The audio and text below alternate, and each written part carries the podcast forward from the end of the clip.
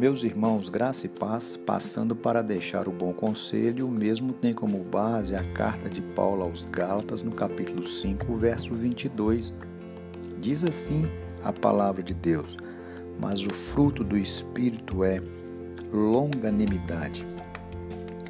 Nós já conversamos sobre os três primeiros frutos do Espírito e agora vamos olhar para o quarto, que é a longanimidade.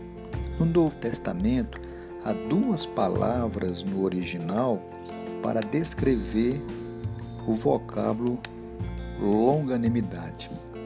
O primeiro transmite a ideia de permanecer sob, como quando alguém suporta um fardo.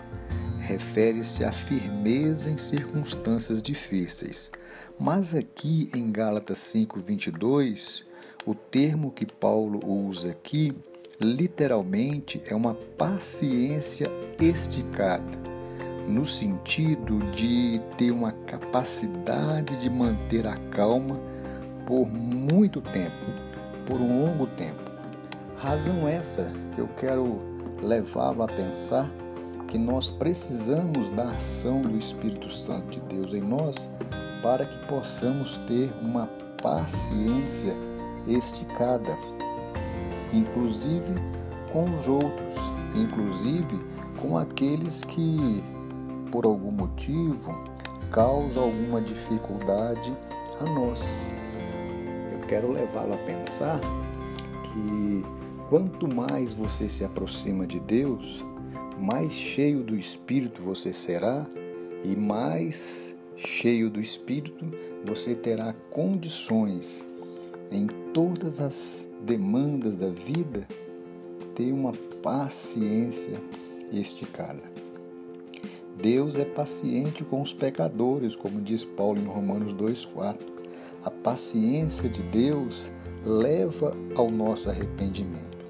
Assim como Deus tem sido longânimo, tendo uma paciência esticada conosco, assim também devemos ter uma paciência esticada com os nossos familiares, com os nossos amigos, com os nossos irmãos, com aqueles que nós lidamos no dia a dia.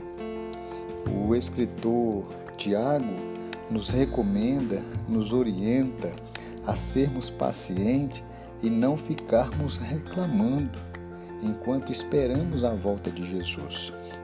Quero incentivá-lo, meu irmão e minha irmã. Exerça paciência, Exerça essa longanimidade, essa paciência esticada, a princípio com aquele que te ofende, a princípio com aquele que te causa o mal. Ore por ele, ame-o em nome de Jesus. Que Deus assim te abençoe. Receba aí um fraterno abraço do seu amigo, Pastor Romildo.